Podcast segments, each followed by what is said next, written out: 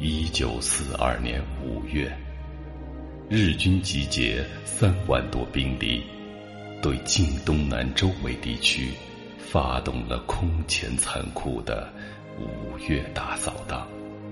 左权将军亲自指挥突围作战。二十五日，在总部机关和老百姓转移完毕。掩护部队冲向敌人最后一道封锁线时，一颗炮弹在左权身边爆炸。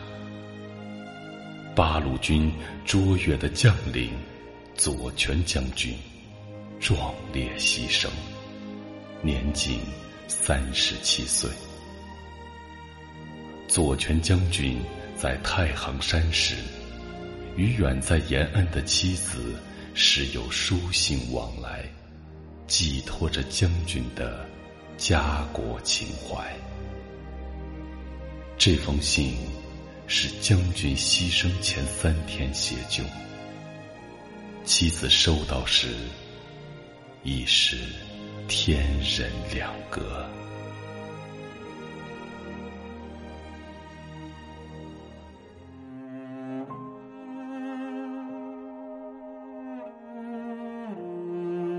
芷兰，就江明同志回言之变，再带给你十几个字。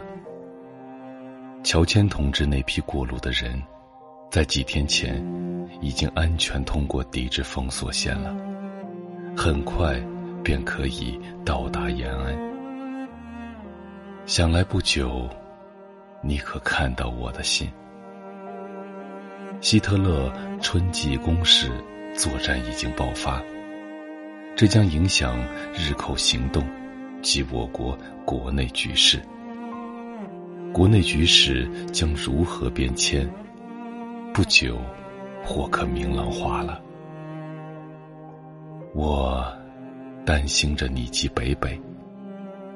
你入学后，望能好好恢复身体，有暇时多去看看台北。小孩子，急需人照顾的。此间一切如常，为生活则较之前艰难多了。部队如不生产，则简直不能维持。我也种了四五十棵洋姜，还有二十棵西红柿，长得还不坏。今年。没有种花，也很少打球。每日除照常工作外，休息时玩玩扑克与斗牛。志玲很爱玩牌，晚饭后经常找我去打扑克。她的身体很好，工作也不坏。想来，太北长得更高了。懂得很多事了。他在保育院的情形如何？你是否能经常去看他？来信时，希望多报道台北的一切。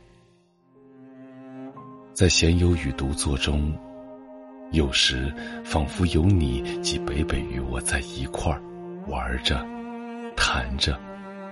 特别是北北非常调皮。